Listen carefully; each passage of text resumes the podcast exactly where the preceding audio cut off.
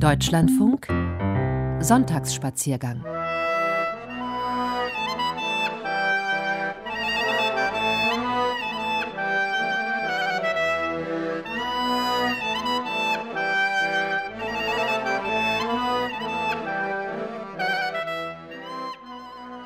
Und nach dem Interview der Woche um kurz nach halb zwölf begrüße ich Sie recht herzlich zum Sonntagsspaziergang am 31. Oktober. Susan Sari am Mikrofon. Und wir hören uns am Reformationstag, also dem Tag, an dem Christen an das Wirken Martin Luthers erinnern.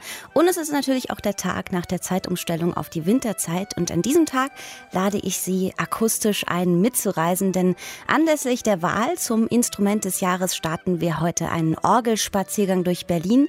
Außerdem reisen wir an den Südkaukasus nach Georgien und wir wagen einen Blick aus Vogelperspektive, denn das Land ist ein Geheimtipp. Georgien ist ein Geheimtipp des Vogeltourismus und es geht dann noch mal ganz weit unten in den Süden Deutschlands zu einem ganz besonderen Naturfriedhof vor seinem majestätischen Bergpanorama Mittenwalds. Und wir machen uns auf die Spurensuche Mordechai Bernsteins, einem Mann, der kurz nach dem Zweiten Weltkrieg durch Deutschland reiste, um nach den Zerstörungen durch die Shoah die Überreste jüdischen Lebens zu dokumentieren.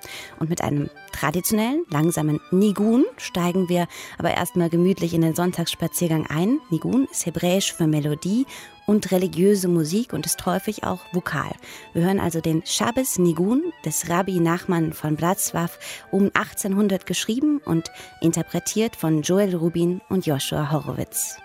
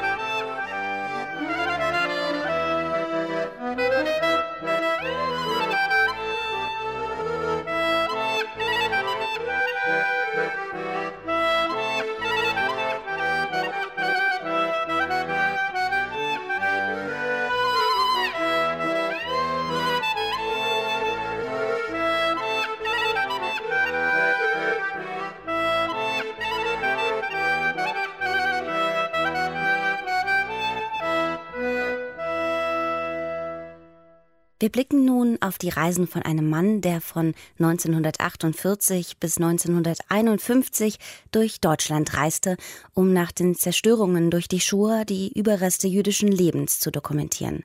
Mordechai W. Bernstein. Der aus Weißrussland stammende Rabbiner, Forscher und Journalist, der besuchte auch Schneitach, einen kleinen Ort in Mittelfranken, in dem es über hunderte von Jahren eine jüdische Gemeinde gab. Dort fand er einen unzerstörten historischen Synagogenkomplex vor und empörte sich über ein schweres Sakrileg, denn seine Erlebnisse bei der Recherche in Nachkriegsdeutschland, die hat Bernstein dann in einer Reihe von Essays verarbeitet, auch in einem Text über Schneitach. Einige dieser Funde, darunter auch Ritualobjekte, wertvolle Bücher und auch viele Gegenstände, hat er nun in diesen Essays verpackt. Judith Leister ist seinen Spuren Mordechai Bernsteins in Schneitach gefolgt. Unweit von Nürnberg liegt das Dorf Schneitach. Es gab dort, auch bevor Hitler an die Macht kam, keine große jüdische Gemeinde. Im Jahr 1933 lebten dort insgesamt 51 jüdische Seelen bei einer allgemeinen Einwohnerzahl von mehr als 2000. Die Gemeinde war aber gebadet in jahrhundertealtem Ansehen und Berühmtheit. Diese Ansiedlung hat eine reiche, farbenfrohe und wunderbare Geschichte. Bereits im Jahr 1498 wird ein Schneitacher Jude, Samuel, in Nürnberg erwähnt. Es war wohl im Jahr 1951, als Mordechai Bernstein, von ihm stammen die eben gehörten Worte, das mittelfränkische Schneitach besuchte. Der Weißrusse jiddischer Muttersprache war als einer der Köpfe des oppositionellen sozialistischen allgemeinen jüdischen Arbeiterbunds in der UdSSR Verfolgungen ausgesetzt gewesen und hatte eine jahrelange Odyssee durch sowjetische Gefängnisse und Lager hinter sich. Gleichzeitig hatte er durch den Holocaust viele Angehörige verloren, darunter seine Mutter. Bis zum Zweiten Weltkrieg war der ausgebildete Rabbiner in Warschau und in Wilna für das Jiddische Wissenschaftliche Institut, kurz JIVO, tätig gewesen. Bernstein sah es als seine Lebensaufgabe an, das jüdische Erbe zu erforschen und zu bewahren, erst recht nach der Shoah. Deshalb reiste er 1948 nach Deutschland, um zu retten, was er retten konnte, und war tief berührt vom Schicksal untergegangener jüdischer Gemeinden wie der in Schneitach. Bernhard Purin, Direktor des Jüdischen Museums in München und ehemaliger Gründungsdirektor der Jüdischen Museen in Schneitach und Fürth, weiß, dass Bernstein der Erste war. Nach dem Zweiten Weltkrieg, nach der Shoah, der systematisch jüdisches Kulturgut erforscht hat, das, was also übrig geblieben ist von den Zerstörungen der Nationalsozialisten er hat es teilweise im Auftrag vom Jiddischen Wissenschaftlichen Institut gemacht, das von Willen dann nach New York übersiedelt ist. Für das Forschungsinstitut hat er vor allem Archivmaterialien gesichtet, aber er selber hat sich ganz stark für Objekte interessiert und hat an den Orten, die er besucht hat, es waren über 800 Orte in Deutschland, ist er in die Museen gegangen, in die Archive und hat nach Ritualobjekten gesucht, nach hebräischen Handschriften und Drucken. Zusätzlich war Bernstein Berater der Jewish Cultural Reconstruction, JCR. Diese 1947 gegründete jüdische Organisation nahm sich der sogenannten erbenlosen Kulturschätze in der amerikanischen Besatzungszone an. Diese sollten nicht im Land der Täter verbleiben, sondern jüdischen Einrichtungen im In- und Ausland zugutekommen und wurden meist nach Israel und in die USA transferiert. Auch aus Schneitach wurden später durch die JCR rund 50 Objekte an das Jüdische Museum in New York überführt. Jedoch im Fall von Schneitach nicht unter Mitwirkung Mordechai Bernsteins. Leiterin der JCR war die Philosophin Hannah Arendt, die sich mit einem ihrer wichtigsten Mitarbeiter, dem deutsch-israelischen Philosophen Gershom Scholem, über die Person Bernsteins übrigens herzlich uneins war.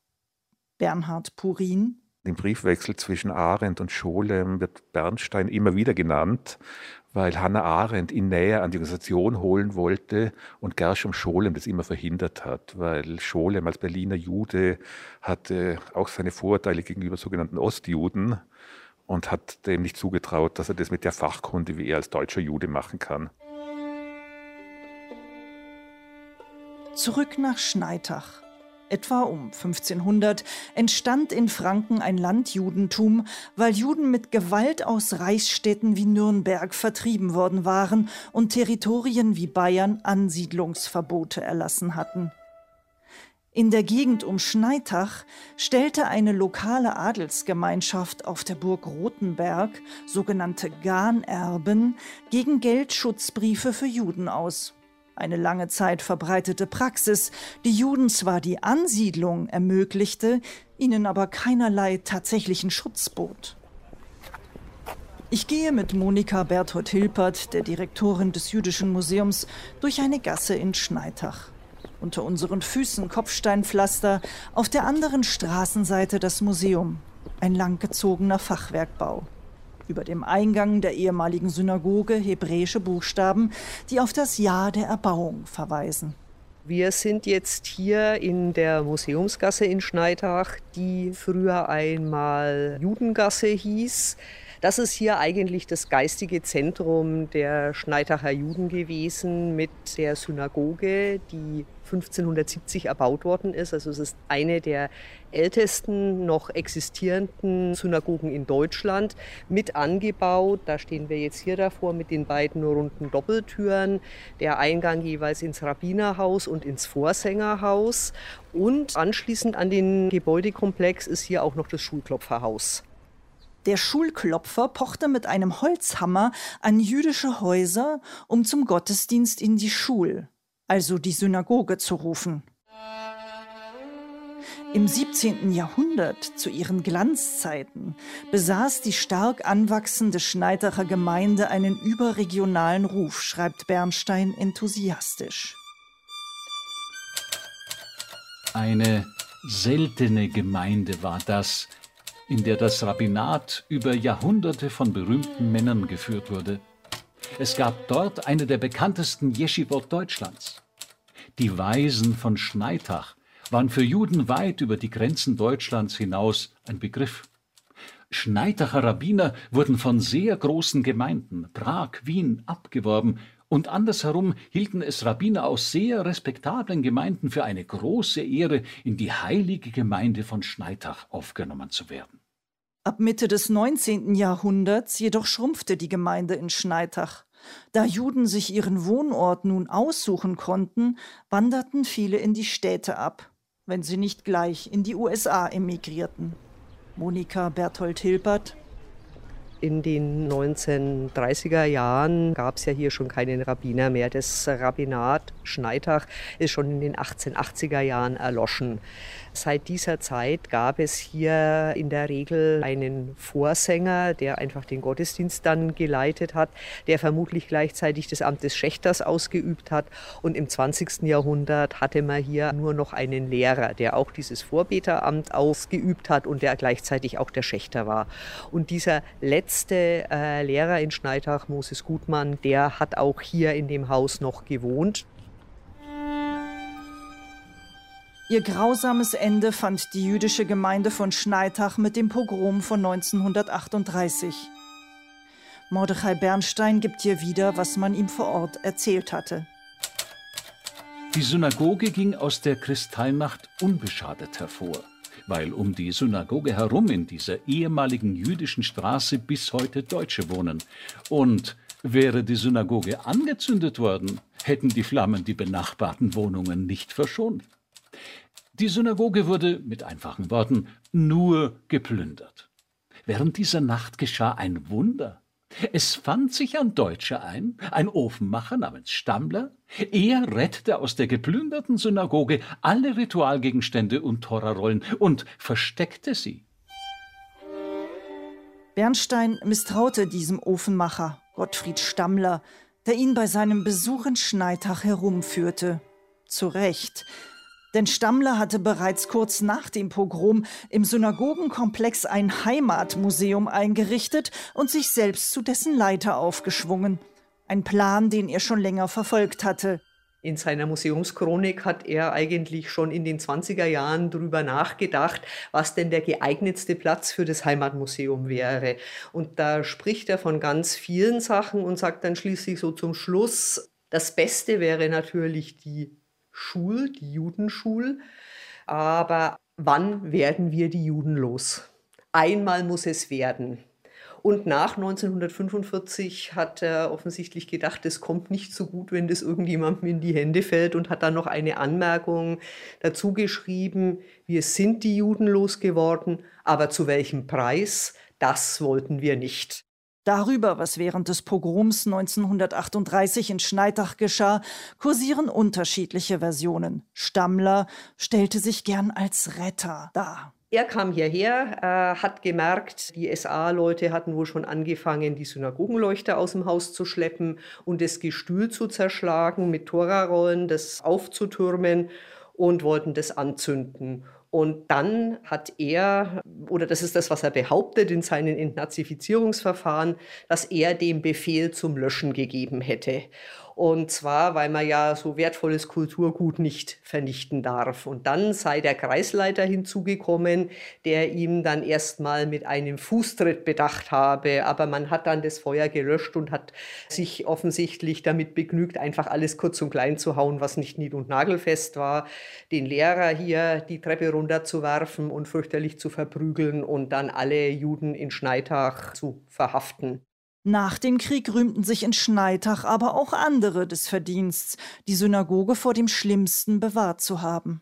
Das Interessante ist nur, dass der Kreisleiter nach 1945 in seinen Memoiren die Angelegenheit ganz anders darstellt, der dann einfach sagt, dass er nach Schneidach gefahren ist, weil es hier so viele radikale Elemente in der Partei gegeben habe, um denen konnte man nicht trauen und da hatte man einfach Angst, dass es zu Ausschreitungen kommt und dass hier Feuer gelegt wird und deswegen hat er nach dem Rechten gesehen. Und was dann noch dazu kommt, ist, dass der örtliche Feuerwehrkommandant äh, sowohl dem Stammler für seine Version einen Persilschein für das Entnazifizierungsverfahren ausstellt, als auch dem Kreisleiter. Sein neues Heimatmuseum richtete Stammler nach Gutdünken ein. Die Haupthalle verwandelte er in einen Raum für christliche Kunst. In den Toraschrein, das Allerheiligste der Synagoge, stellte er eine Pietà eine Schmerzensmutter, die Mordechai Bernstein hier mit ihrem jüdischen Namen Miriam bezeichnet. Nachdem wir durch die anderen Räume gegangen waren, gelangte ich in die Haupthalle des Museums, das heißt genauer gesagt der Synagoge. Und an der Ostwand, in der ehemaligen Nische des Toraschreins, stand sie, die heilige Miriam. Einen besseren Platz konnte der Museumsverwalter Stammler nicht finden. Erschüttert von Scham und Schmerz wandte ich den Blick von der Ostwand dieses Schneitacher Schreins ab. Nicht nur wegen der religiösen Profanität, auch wegen des blutigen Witzes, wegen der höhnischen Farce, die solch ein Bild, absichtlich oder nicht, erschafft. Solch blutigen Hohn konnte sich selbst der schrecklichste Mephisto nicht ausdenken. Für den gläubigen Juden Bernstein, der ständig mit seinem Schmerz und seiner Trauer um die zerstörte Kultur und die Millionen von Toten rang, wie wir aus seinen Briefen an die Familie wissen, war dies ein ungeheuerlicher Frevel. In der Tatsache, dass Gottfried Stammler die Mutter Gottes ausgerechnet im Toraschrein der Synagoge platzierte, erkennt Bernhard Purin ein historisches Muster. Ja, ich weiß nicht, ob es dem Heimatmuseumsleiter Stammler bewusst war, als er die Pietà, die Muttergottesfigur, in den Toraschrein aufstellt, dem nunmehrigen Heimatmuseum, dass er sich da in eine antijüdische Tradition stellt, die aufs Mittelalter zurückgeht, weil in vielen Städten hier in Deutschland sind nach der Vertreibung der Juden während Pogromen im Mittelalter oder nach der Ermordung die Synagogen in Marienkirchen umgewandelt worden. So zum Beispiel in Regensburg, hier in München auch, in Bamberg, in Nürnberg. Maria gilt als das Symbol der Reinheit. Und da wollte man die unreine Synagoge symbolisch reinigen aus christlicher Sicht. Monika Berthold Hilpert und ich stehen im Museum vor der Falltür, unter der sich das frühere Ritualbad verbirgt, ein kleiner Raum mit grob behauenen Steinen. Die jüdischen Schneitacher nutzten die Mikwe bis ungefähr 1830, bis die bayerische Hygieneverordnung neue Regeln vorschrieb. Oh, das ist aber wirklich schwer. Vorsicht, dass Sie sich hier den Kopf nicht anschlagen. Das ist etwas gefährlich. Es tut mir jetzt sehr leid, dass das Licht hier nicht mehr funktioniert, aber da ist wirklich noch unten das Wasser drin und das sind die Stufen, wie man ursprünglich in dieses Ritualbad heruntergegangen ist. Und Sie sehen hier hinten auch ein großes Loch in der Wand, denn das Interessante war, dass Gottfried Stammler schon in den 30er Jahren die Behauptung aufgestellt hätte, an der Stelle der Synagoge habe sich die älteste Schneitacher Kirche befunden. Und er hat dann in den 1950er Jahren hier gegraben. Ältere Schneitacher sagen, der war auf der Suche nach dem Judenschatz. Gefunden hat Stammler natürlich nichts. Aber 30 Jahre später zeigte sich, dass er selbst jüdische Objekte im Haus versteckt hatte. Wahrscheinlich, um sie nicht an die Jewish Cultural Reconstruction herausgeben zu müssen. Stammler war ein Schlitzohr, in dem er einfach Dinge versteckt hat. Und erst als in den 80er Jahren hier das Heimatmuseum renoviert werden sollte und dann hat zum ersten Mal eine wirkliche Inventarisierung stattgefunden und man hat das ganze Gebäude ausgeräumt. Und da hat man dann Ritualtextilien in Himmelbetten versteckt gefunden, Tora-Wimpel in einem Nachtstuhl, die Kriegergedenktafel der jüdischen Gemeinde eingemauert im Toraschrein und, und, und.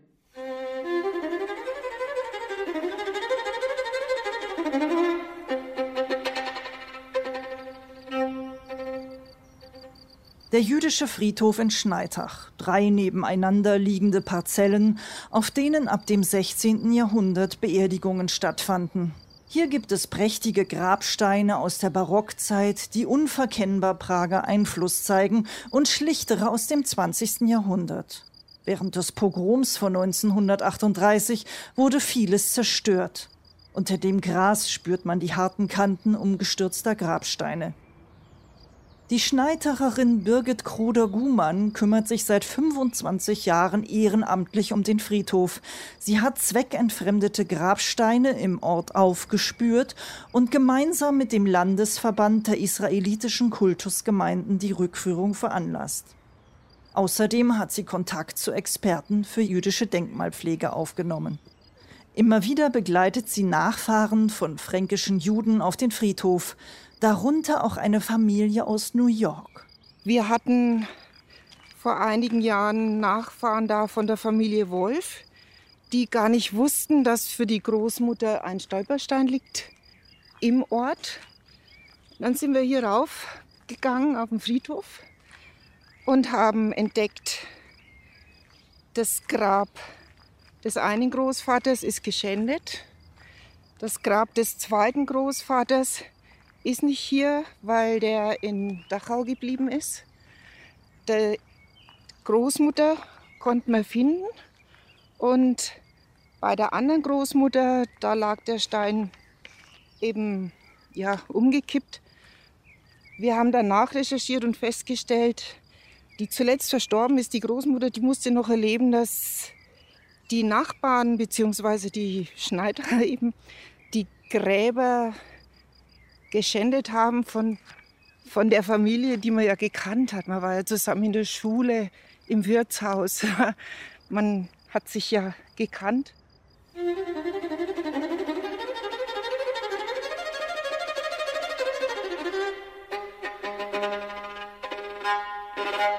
In seiner Zeit in Deutschland hat Mordechai Bernstein zu Hunderten von jüdischen Gemeinden recherchiert und rund 100.000 Dokumente an das New Yorker Headquarter des Jiddischen Wissenschaftlichen Instituts geschickt.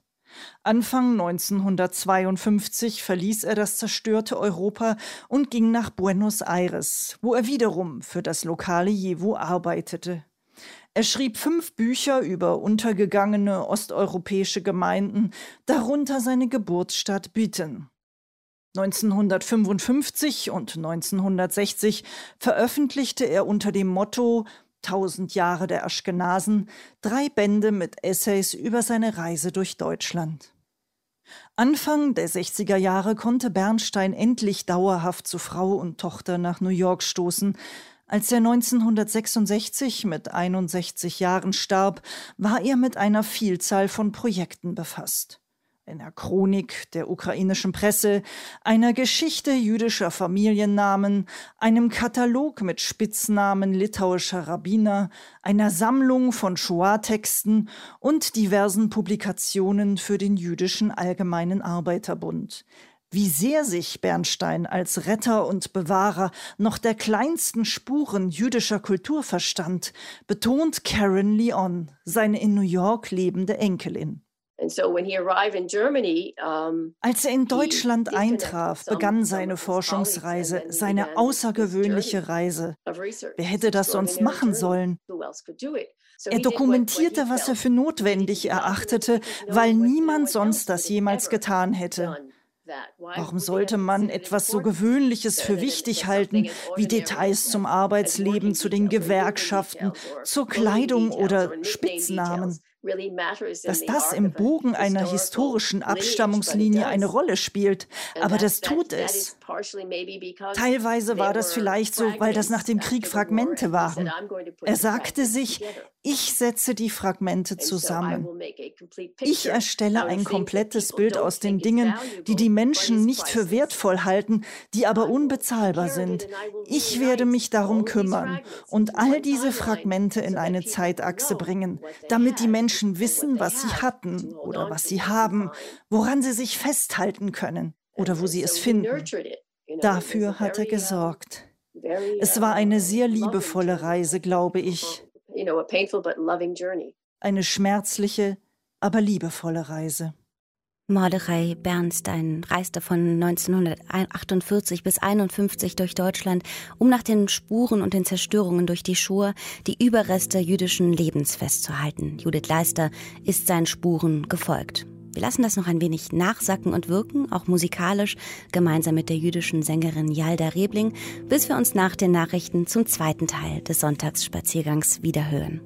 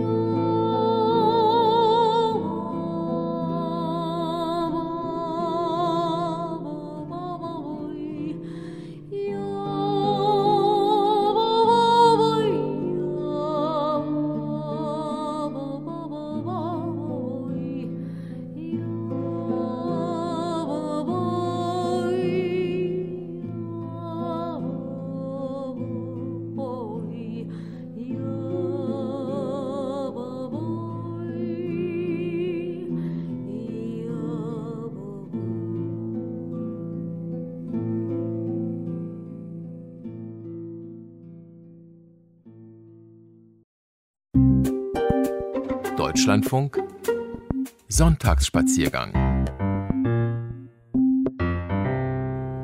Und damit begrüße ich Sie um kurz nach zwölf zum zweiten Teil des Sonntagsspaziergangs, immer noch mit Reisenotizen und Musik aus Deutschland und der Welt. Susan Sari begrüßt Sie immer noch am Mikrofon.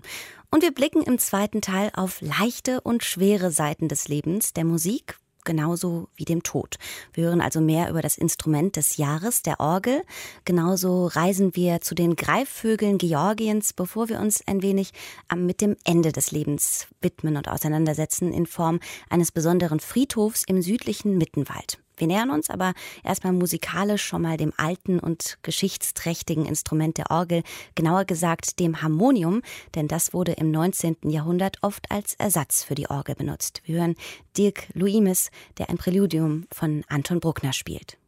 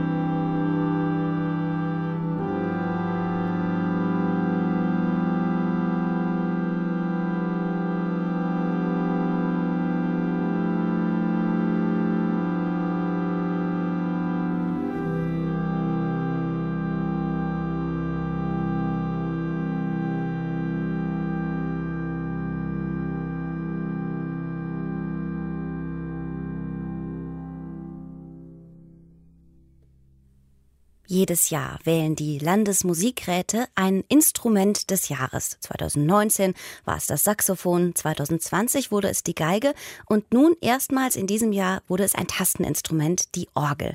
Und um diese nun der Öffentlichkeit noch besser präsentieren zu können, hat man jetzt in Berlin Orgelspaziergänge entwickelt. Mithilfe einer App kann man also selbstständig die verschiedenen Orgeln dann besuchen und wenn man Glück hat, natürlich auch hören. Dieter Wulff hat sich die App heruntergeladen, aber auch einige der Orgeln ganz real besucht. Sie haben einen langweiligen Sonntag und wissen nicht, was Sie zu tun haben und wollen mal einen besonderen Spaziergang machen. Dann schnappen Sie sich die Berlin History App, gehen auf den Orgel-Layer erzählt mir Janine Bogosian vom Berliner Landesmusikrat. Jedes Jahr wählen die Musikräte in ganz Deutschland ein Instrument des Jahres. 2021 ist es die Orgel und um die besser vorstellen zu können, entstand die Orgel-App fürs Smartphone. Einmal können Sie eine klassische Runde durch Berlins historische Mitte machen mit Dietmar Hiller, der einen Sprechrundgang wie in einem Audioguide in einem Museum mit Ihnen geht und Sie gehen die Tour einfach ab und laufen von Instrument zu Instrument, erfahren was über die Musik, über die Instrumente und über die Stadtgeschichte und die Orte, an denen wir vorbeikommen. Also erstmal die Berlin History App runterladen, dann dort auf den Orgelrundgang mit Dietmar Hiller. Beginnen wollen wir unseren Spaziergang an der Marienkirche eigentlich mitten im alten Berlin gelegen. Die groß angelegte und repräsentativ ausgestattete Marienkirche war die Dominante der Neustadt. Um mir das jetzt auch real anzusehen, bin ich mit Xaver Schuld, dem Organisten der Marienkirche, verabredet, der mir die Orgelempore aufschließt. Gerade angekommen, begrüßt uns Dietmar Hiller fast singend. Guten Tag. Guten Tag. Hauptberuflich ist er Dramaturg am Berliner Konzerthaus. Doch seine wahre Liebe, das merkt man sofort, sind Orgeln. Mozart sagt, die Orgel ist eigentlich der König der Instrumente. Das Besondere bei der Orgel ist, es ist zwar ein Blasinstrument, aber da steht ein Mechanismus dazwischen. Das Wort Orgel kommt aus dem griechischen Organon, Instrument im Sinne von Werkzeug. Man hat zwar die Pfeifen, man hat den Wind, aber es ist eine Maschine, eine Mechanik dazwischen geschaltet. Und der Organist ist also nicht nur Musiker, sondern in gewisser Weise auch Maschinist. Und das ist das, was die Orgel auszeichnet. Und diese Orgel mit etwa 3000 Pfeifen, von denen die ältesten noch aus dem Baujahr 1721 stammen, die hat es ihm besonders angetan. Die Orgel klingt einfach schön. Man ist sofort angesprochen von den Prinzipalen, von den Flöten. Ein wunderbares Instrument. Dann setzt er sich an den Spieltisch, wie der Platz des Organisten genannt wird, macht noch ein paar Einstellungen, um dann den König der Instrumente erklingen zu lassen. So, Pedal nehme ich nur ganz wenig, weil das nur zwei Stützakkorde sind. Hauptwerk nehmen wir den, Hinterwerk nehmen wir den, den und Oberwerk.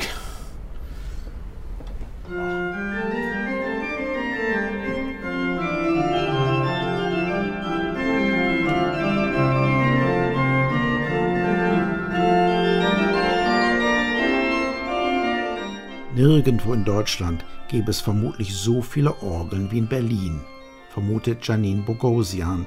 Genaue Zahlen kenne niemand. Mittlerweile einigen sich die meisten Experten auf eine rund 800 und mit der Orgel-App haben wir gerade als Ziel 600 Orgeln bis zum Jahresende in der App vorzustellen.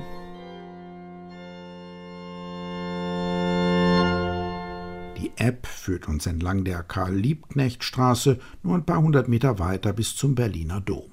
Vor dem Domportal angekommen, suchen Sie sich ein schönes Plätzchen mit Blick auf den Dom oder, sofern möglich, besichtigen Sie den Dom auch von innen, es lohnt sich. Vielleicht haben Sie auch Glück und es findet gerade ein Gottesdienst statt, dann können Sie die Domorgel live erleben. Neben der großen Orgel im Hauptschiff 1905 von der Firma Sauer mit über 7000 Pfeifen, zeigt die App noch drei weitere Orgeln mit Bildern und Klangbeispielen aus dem Berliner Dom. Nur ein Steinwurf entfernt warten die Orgeln in der St. Hedwigskathedrale und der französischen Friedrichstadtkirche. Fast immer sind es Kirchenorgeln, dabei sei das Instrument älter als das Christentum, erklärt mir Dietmar Hiller. Wenn wir in die Antike zurückgehen, da spielten Organisten, während sich die Gladiatoren in der Arena gegenseitig umgebracht haben. Reste einer solchen Orgel, die man in Budapest fand, zeigen, dass man sogar schon in der Antike mit verschiedensten Registern spielte. Und die antike Orgel ist dann mit dem Ende der Römerzeit mit untergegangen und musste dann hier in Europa neu entdeckt werden. In Arabien gab es Orgeln. Und der Kalif von sowieso hat dann dem König Pippin eine Orgel geschenkt. So kam es dann wieder zurück. Und tatsächlich, Orgeln können viel mehr als Bach und Brahms. Nur ein paar hundert Meter weiter am Rosa-Luxemburg-Platz erzählt die Orgel im Berliner Traditionskino Babylon die fast völlig vergessene Geschichte der Kinoorgel.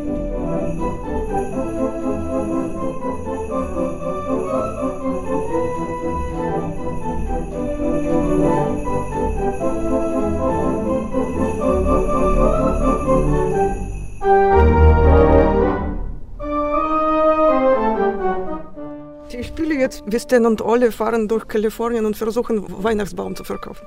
Erklärt mir Anna Wawilkina, die Kinoorganistin.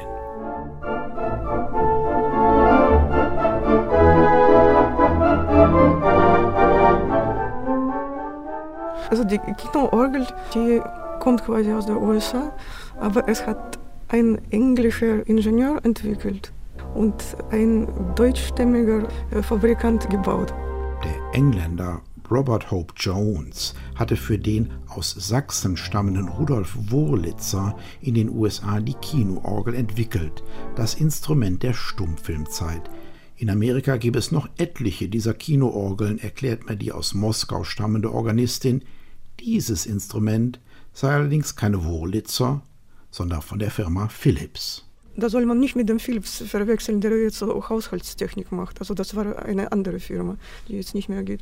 Das ist die einzige spielbare Philips Kinoorgel zurzeit in der Welt. Und das ist die einzige Kinoorgel in Deutschland, die noch im originellen Kino steht. Also in dem Sinne ist es ein Unikat, wirklich. Was im Tonfilm von Geräuschemachern produziert wird, musste beim Stummfilm die Kinoorgel mitliefern. Also Gong und eine schöne Feuerwehrglocke. Und Donner kann man auch immer gut gebrauchen. Ein Stück wolle sie mir unbedingt noch vorspielen, meint Anna Wawilkina am Schluss.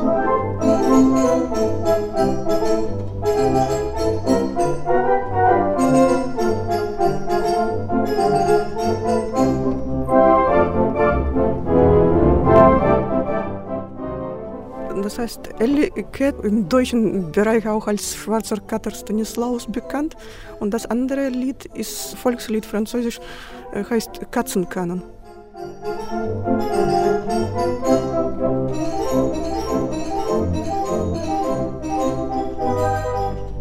Mit der rechten Hand spielt sie den Katzenkanon, mit links Ellie Cat des dänischen Pianisten Ben Fabric.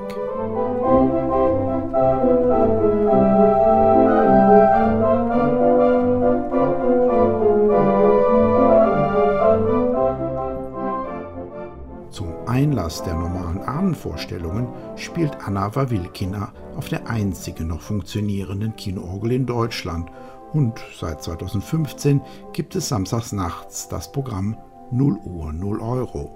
Wegen Corona lange nicht, aber ab September dann wieder, erklärt Janine Bogosian vom Landesmusikrat. Von Anna Wawilkina begleitet einen Stummfilm gibt zum Beginn der Nacht oder zum Ende des Tages, wie auch immer man dann drauf ist, äh, kann man sich eben kostenfrei jeden Samstags im Babylon-Kino noch einen orgelbegleiteten Stummfilm angucken. Bei den einen geht die Nacht los, die anderen gehen danach ins Bett.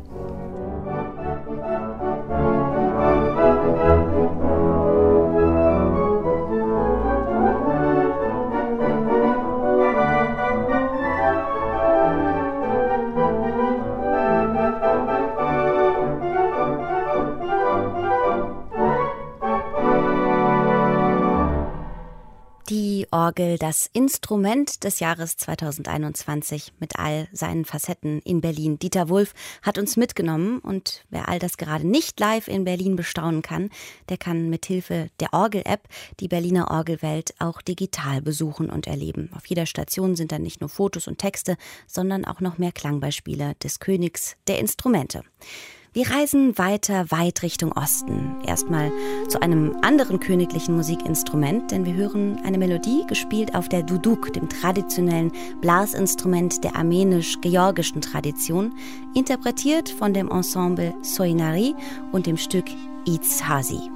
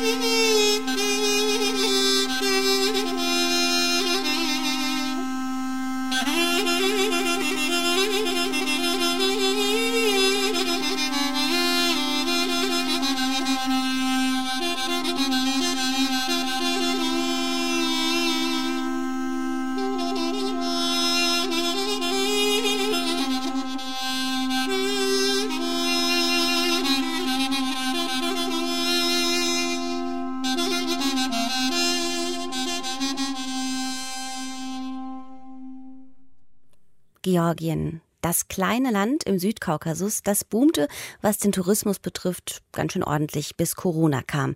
Die Touristenzahlen, die gingen davor förmlich durch die Decke, hatten sich innerhalb von wenigen Jahren sogar verdoppelt auf rund fünf Millionen ausländischer Besucherinnen und Besucher im Jahr 2019. Noch eher ein Geheimtipp ist Georgien, aber für die Vogelliebhaber. Dabei ist die georgische Schwarzmeerküste um die Stadt Batumi herum einer der Hotspots weltweit für die Beobachtung Beobachtung von Greifvögeln, wenn die dann Richtung Süden ziehen. Doch neben den Beobachtern hat in Georgien auch die Jagd auf Bussarde, Milane und Wein Tradition. Christoph Kersting war für uns vor Ort unterwegs. Der Himmel hängt voller Wolken an diesem Spätsommermorgen im Dorf Sachlwaschow, nur wenige Kilometer von Batumi und seinen Schwarzmeerstränden entfernt. Und genau diese Wetterlage mögen die Greifvögel, weiß David Erterius aus Erfahrung. Gemeinsam mit 20 anderen jungen Frauen und Männern in Outdoor-Kleidung hantiert der Schwede mit einem ganzen Arsenal an Ferngläsern, Spektiven und Laptops herum. Einige tragen Funkgeräte oder drücken permanent auf manuellen Klickzählern herum. Wie die meisten auf dieser Beobachtungsplattform gehört David Erterius zum Batumi Raptor Count, einer Umweltorganisation, die seit einigen Jahren Langzeitbeobachtungen der Greifvogelzüge anstellt.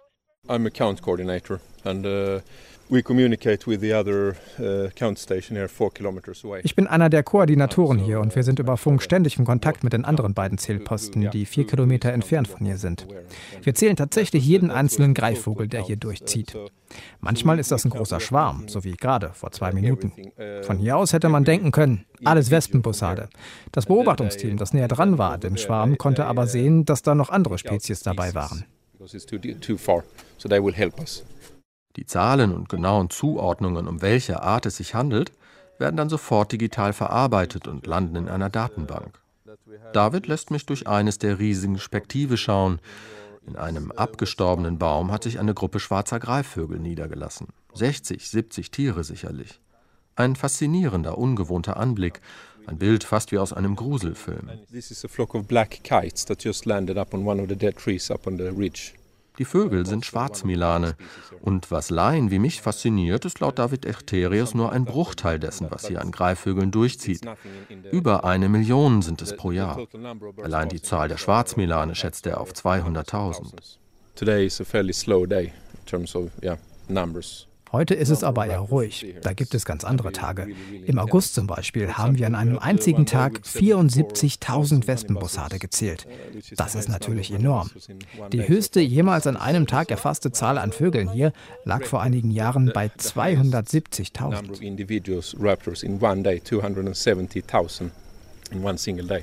Inzwischen ist auch Johannes Jansen auf der Beobachtungsstelle eingetroffen. Mit ihm bin ich eigentlich verabredet. Und der Belgier erklärt, warum so viele Greifvögel gerade hier unweit von Batumi durchziehen.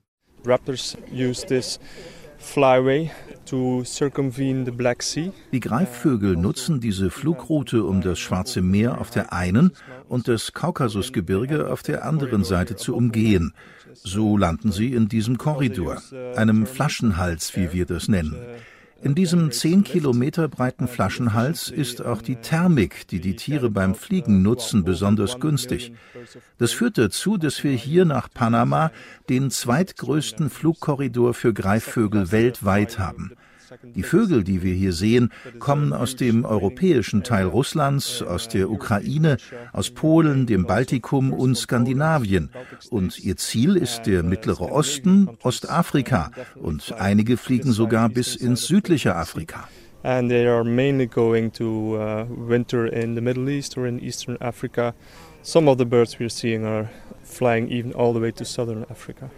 Seit 2008 pilgern Vogelliebhaber aus aller Welt in die hügelige subtropische Landschaft der Provinz Adjarien, ganz im Westen Georgiens, um die riesigen Greifvogelzüge zu dokumentieren. Nur 2020 gab es wegen Covid-19 keine Zählung. Doch beim Batumi Raptor Count geht es nicht nur um Daten und Zahlen, es geht vor allem auch um den Schutz der Tiere. Denn, so berichtet Johannes Jansen, hier oben habe es Tradition, Jagd auf die Greifvögel zu machen.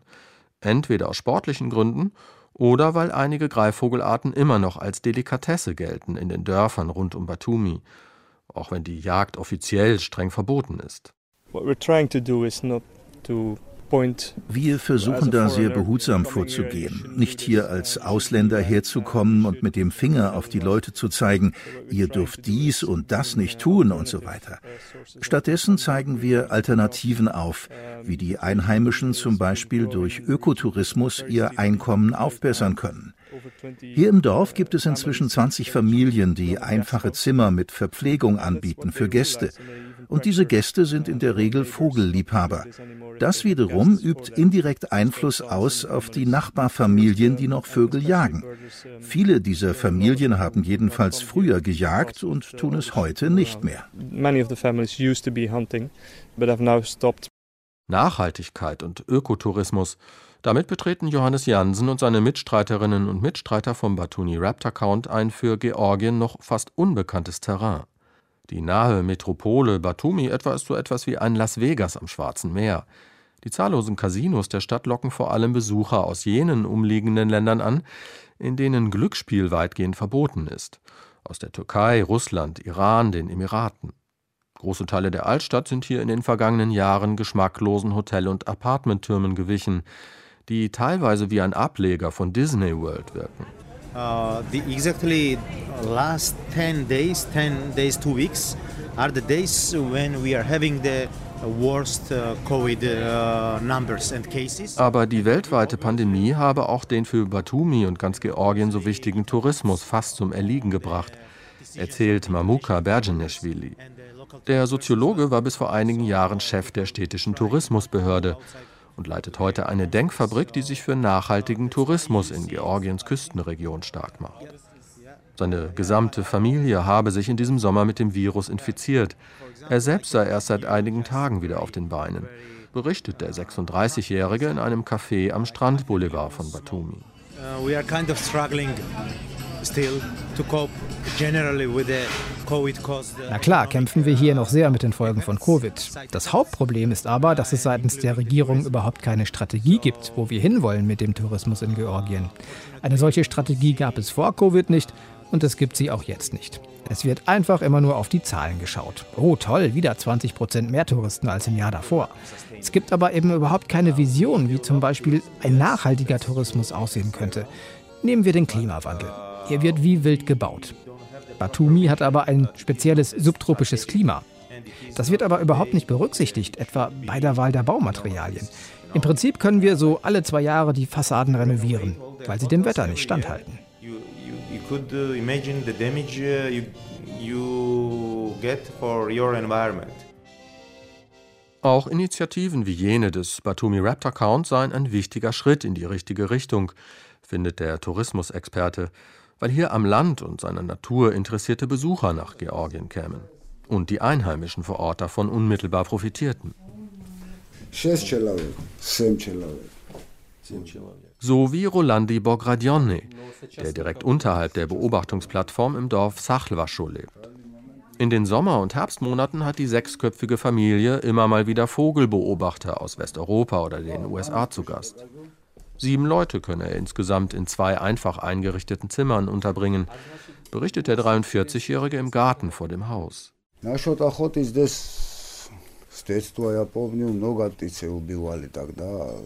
Früher waren das andere Zeiten. Da hat ja fast jeder Raubvögel gejagt. Da oben, wo jetzt die Beobachtungsplattform steht, das war ein beliebter Platz, weil man einen guten Blick hat. Leute wie Johannes haben schon viel dafür getan, dass da ein Bewusstsein geschaffen wurde dafür, dass man aufhört, die Tiere zu jagen. Es wird natürlich auch weiterhin geschossen, man hört es ja jeden Tag hier, und ganz verhindern wird man es nie können. Aber es ist eben deutlich weniger geworden mit der Jagd. Der Schulterschluss mit den Umweltschützern jedenfalls ist laut Rolandi Bogradione eine lohnende Sache. Für die einheimischen Familien, die sich etwas dazu verdienen, vor allem aber natürlich für die Greifvögel auf ihrem Weg gen Süden. Georgien, Touristenmagnet und doch ein Geheimtipp für das Beobachten der Greifvögel der Bussarde und Milane. Christoph Kersting hat uns mitgenommen an den Südkaukasus. Georgien ist auch bekannt für seine chorale Musik und da wollen wir jetzt noch ein bisschen reinhören in Chekenosuri, einem Stück des Chors Rustavi, einem populären Männerchor aus Tiflis, der die uralte Tradition des mehrstimmigen Gesangs pflegt.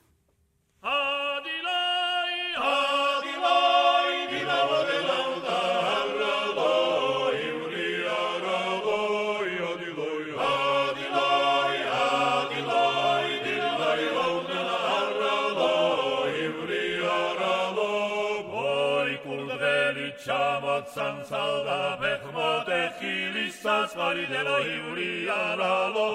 ой ზურზე კიდა საგზალი და ორი საპალნე მაჭარი დელოიური არალო. ადიმოი ადიმოი იმამა დელოვდა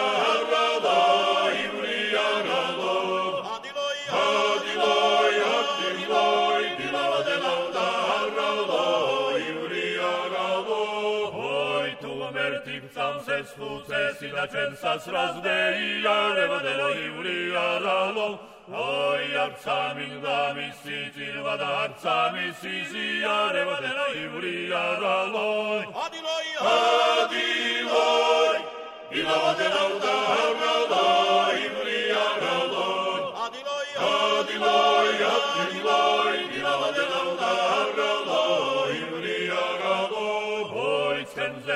al chem shalsen de la una gilze al mosula de lo iuriaralo voi criatura scusri cari care dac si chamo sulla de la lo iuriaralo adiloi! Adiloi! Dilava de la udarra da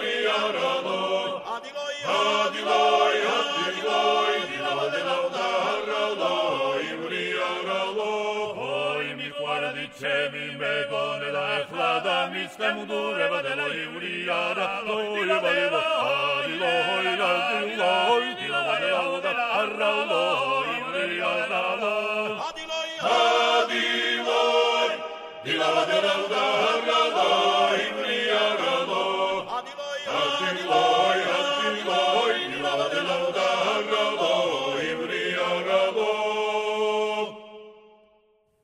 Von Georgien reisen wir zurück nach Deutschland, in den Süden nach Bayern, aber zunächst musikalisch zu einer historischen Aufnahme aus dem Jahr 1929 des satirischen Münchner Volkssängers Ferdel Weiß, der ein Thema besingt, das uns ja, alle irgendwie tangiert, 1929, heute und auch morgen. Er sagt, alle müssen wir fort von der Welt, alle fort von Haus und von Geld.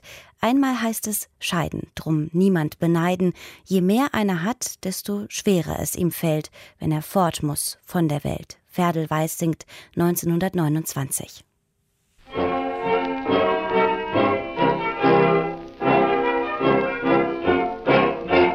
Oh, die Welt wäre wunderschön, gibt nicht so viel Leid. Die, wenn's einem mal gut gesehen, ach, schon er Neid. Wieder hat ein neues Kleid, schau doch gar nicht hin. Unser Auto in der Zeit und wir sitzen drin.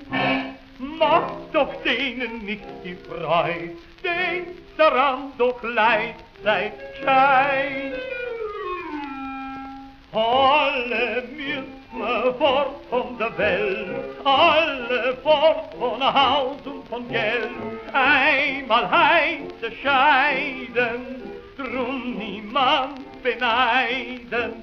Je mehr einer hat, desto schwerer es ihm fällt, er fort muss von der Welt. Siehst du, wenn's dich hungert wie's an anderen schmeckt, wie er unterschneid's allerbest, oh, wie man da schleckt.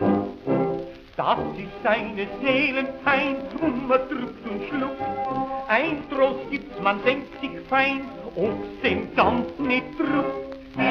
Das ist Lebensphilosophie, denkt daran, vergesst es nie.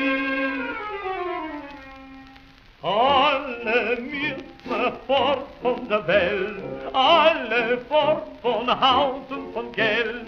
Einmal heißt es scheiden, drum niemand beneiden. Ja, der recht wird lebt, den wird scheiden, ach gar weh, der nichts hat, so gern ade.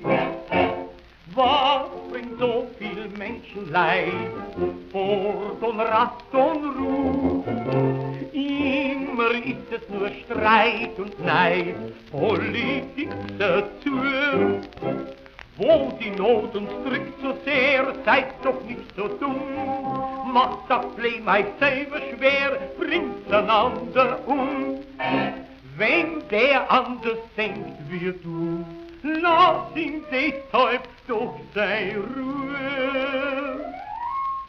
Alle müssen fort von der Welt, ganz gleich wie wir sind eingestellt, ob rechts, ob links, ob Mitte. Einmal heißt es bitte, die vor Jahren, wo wir leben, leid lasst es heißt doch dann, wollen wir uns seid gescheit vertrauen. 1929, alle müssen wir fort von der Welt und alle müssen oder können oder dürfen sich irgendwann auch damit auseinandersetzen und sich die Frage stellen, ja, wie eigentlich, wie will ich denn eigentlich gehen? Die bayerischen Staatsforste und der Markt Mittenwald haben im Sommer 2021 unter dem Namen Stille Wald Mittenwald den ersten Naturfriedhof im Alpenraum mit Blick auf den Wetterstein und Zugspitze am unteren Kranzberg eröffnet. Und damit greifen sie einen ganz gesellschaftlichen Trend auf, nämlich die letzte Ruhe in der Natur zu finden. In Naturfriedhöfen der Staatsforste werden die Asche Verstorbener in abbaubaren Urnen aus heimischem Holz beigesetzt. Gedenktafeln an den Bestattungsbäumen, die weisen auf die Beigesetzten hin und Grabschmuck und Grabsteine, die gibt es dort nicht. Wanderwege laden stattdessen zu einem Spaziergang ein. Andi Hörmann berichtet also von einem sehr idyllischen Ort, an dem man nicht nur von der Erde gehen kann.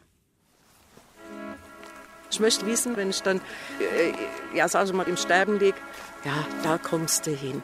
Ja, ich finde es schon beruhigend, wenn ich kann, ja, ich komme da in den Wald. Monika Stenger, Jahrgang 1954 aus München, ist an Multiple Sklerose erkrankt. Sie stützt sich auf ihren Rollator und blickt mit heiterer Gelassenheit in die sich wiegenden Baumkronen. Also, meine sehr verehrten Damen und Herren, im Namen der Bayerischen Staatsforsten möchte ich Sie recht herzlich begrüßen. Es ist still, nur ein leichter Windhauch rauscht durch den Wald. Schäfchenwolken ziehen vorüber. Das massive Wettersteingebirge dominiert den Horizont. Irgendwie friedlich. Eine fast schon kitschige Alpenidylle umgibt den Stille Wald Mittenwald, den ersten Naturfriedhof der Bayerischen Staatsforsten unweit von Garmisch-Partenkirchen. Erschlossen ist bis jetzt der Elmauer Weg und an der Wies. Wir sind aber gerade dabei, Wildsteige erschließen. Das wird nächste Woche. Wege und schmale Pfade erschließen den Naturfriedhof für Besucher und Spaziergänger. Matthias Wurmer, 46 Jahre alt und gelernter Schreiner, steht auf dem Parkplatz. Von dort führt ein Weg zur Andachtstelle mit einem geschwungenen Legschindeldach aus Lärchenholz. In seiner grünen Funktionskleidung und dem filzigen Trachtenhut sieht er aus wie ein Förster. Er ist aber Kundenbetreuer im Stillewald Mittenwald. Und ich würde sagen, jetzt gehen wir einfach mal den schönen Weg da, der ist vor uns angelegt worden, zum Andachtsplatz. Da kann man so Verabschiedungen, so Andachts-, Trauerfeiern machen. Ein halbes Dutzend Interessenten sind an diesem Vormittag aus ganz Bayern angereist. Sie würden sich gerne hier mal beerdigen lassen, wie Manuela Lingen und ihr Lebensgefährte. Beide aus Petershausen bei München, Jahrgang 1965 und krebskrank. Warum für sie ein Naturfriedhof in Frage kommt?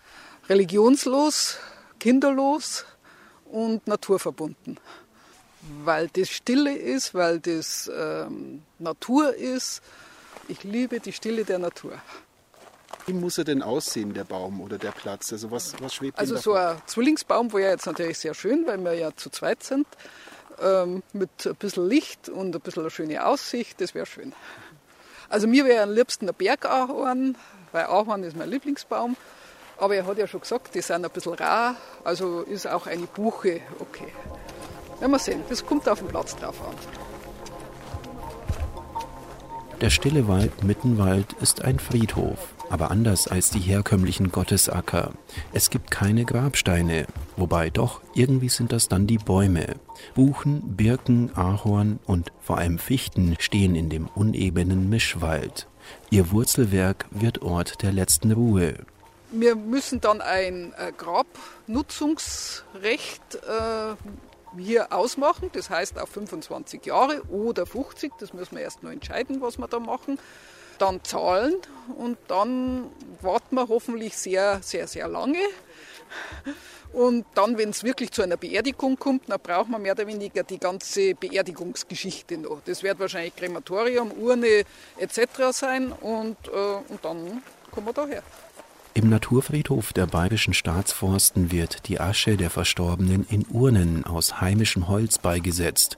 Die Waldflächen bleiben in ihrer Natürlichkeit erhalten. Die Grabpflege übernimmt die Natur. Ich liebe die Natur, die Bäume und alles. Das ist für mich das Optimale. Es werden Grabplätze an Bäumen entsprechend den unterschiedlichen Wünschen angeboten. Single und Partner, Familien- und Gemeinschaftsgrab. Das Grabrecht lässt sich für 25 oder 50 Jahre erwerben. Kosten für ein Single- oder Partnergrab etwa 160 Euro pro Jahr. Die Konfession spielt keine Rolle und so gibt es auch keine Konkurrenz zur Marktgemeinde Mittenwald. Gut, wir sind erzkatholisch hier im Mittenwald, natürlich auch evangelisch, aber hier ist es konfessionslos. Wenn ich Trauer feiere, ist bei uns sehr individuell. Trauerfeiern von drei Personen bis zu 30 Personen mit Blasmusik, auch mit Alphornbläsern oder Zittermusik, Gesang, Trauerrednerin, Trauerredner, Pastor, Pastorin, ganz normaler katholischer Pfarrer, alles möglich. Ich hoffe, dass viele Tiere kommen. Ich liebe Kühe. Monika Stenger wird an diesem Tag von Tina Künzel begleitet. Sie kümmert sich ganz rührend um ihre schwerkranke Nachbarin. Ich überlege selbst auch, weil es natürlich tatsächlich sehr überzeugend ist, das Konzept. Und ähm, ich auch als Hundebesitzer Naturfreund bin. Also ich gucke auch, dass ich, glaube ich, mir einen Platz aussuche. Wahrscheinlich wird es dann der Nachbarbaum werden. Als Nachbarin, genau. Ja, doch, wenn sie sich einen schönen Platz, sie hat sich, glaube ich, zwei schon ausgesucht, die sehr schön sind. Und da kann ich mir natürlich gut vorstellen, auch in der Nähe zu sein. Mehr als 30 Hektar Wald werden in den nächsten Jahren hier als Naturfriedhof erschlossen. Monika Stenger würde von ihrer künftigen Grabstelle aus gerne das Bergpanorama sehen. Noch gibt es aber keinen Wettersteinblick im Stillewald Mittenwald. Da kann ich mal, sondern nichts besser wird. Nein, da kann man noch nichts reservieren. Da sind nicht mal die Bäume ausgezeichnet, das habe ich noch gar nicht gemacht. Mhm. Das wird aber erst die nächsten zwei Jahre gemacht, wenn es wäre. Ich melde mich dann jedes Ja. Jahr bei Ihnen. Am Ende des Rundgangs durch den Stillewald Mittenwald sagt Monika Stenger noch einen sehr schönen Satz. Als das Mikrofon schon aus ist, meint sie, darf ich Ihnen noch eine Sache verraten. Heute ist mein Geburtstag und ich habe mir heute meinen Baum für die Beerdigung ausgesucht. Ich bin glücklich.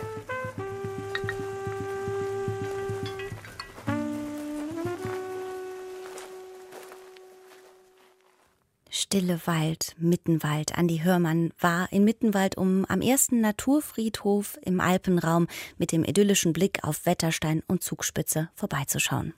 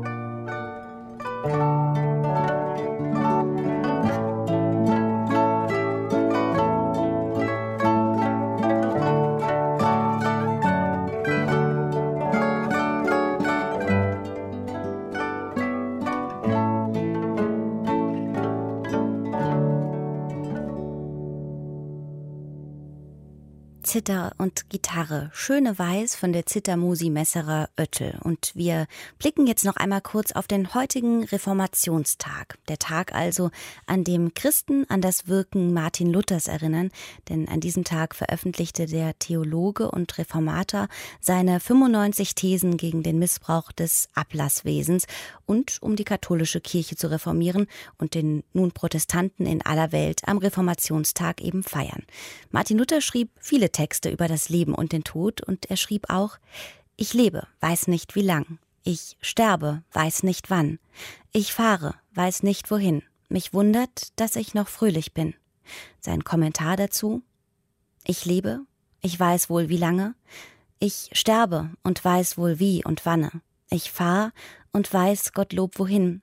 Mich wundert, dass ich noch traurig bin.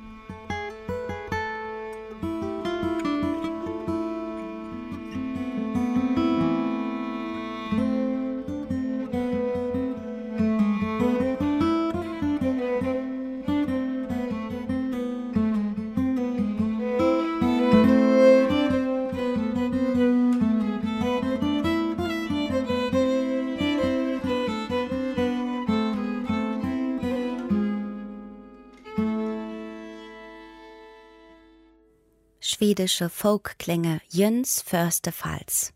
Das war's auch schon mit dem Sonntagsspaziergang mit Reisenotizen und Musik aus Deutschland und der Welt am 31. Oktober. Wenn Sie wollen, dann hören wir uns mit neuen Reisenotizen und meinem Kollegen Andreas Stopp wieder nächsten Sonntag. Haben Sie bis dahin erstmal einen schönen Sonn- und Feiertag und am Mikrofon verabschiedet sich Susan Sari.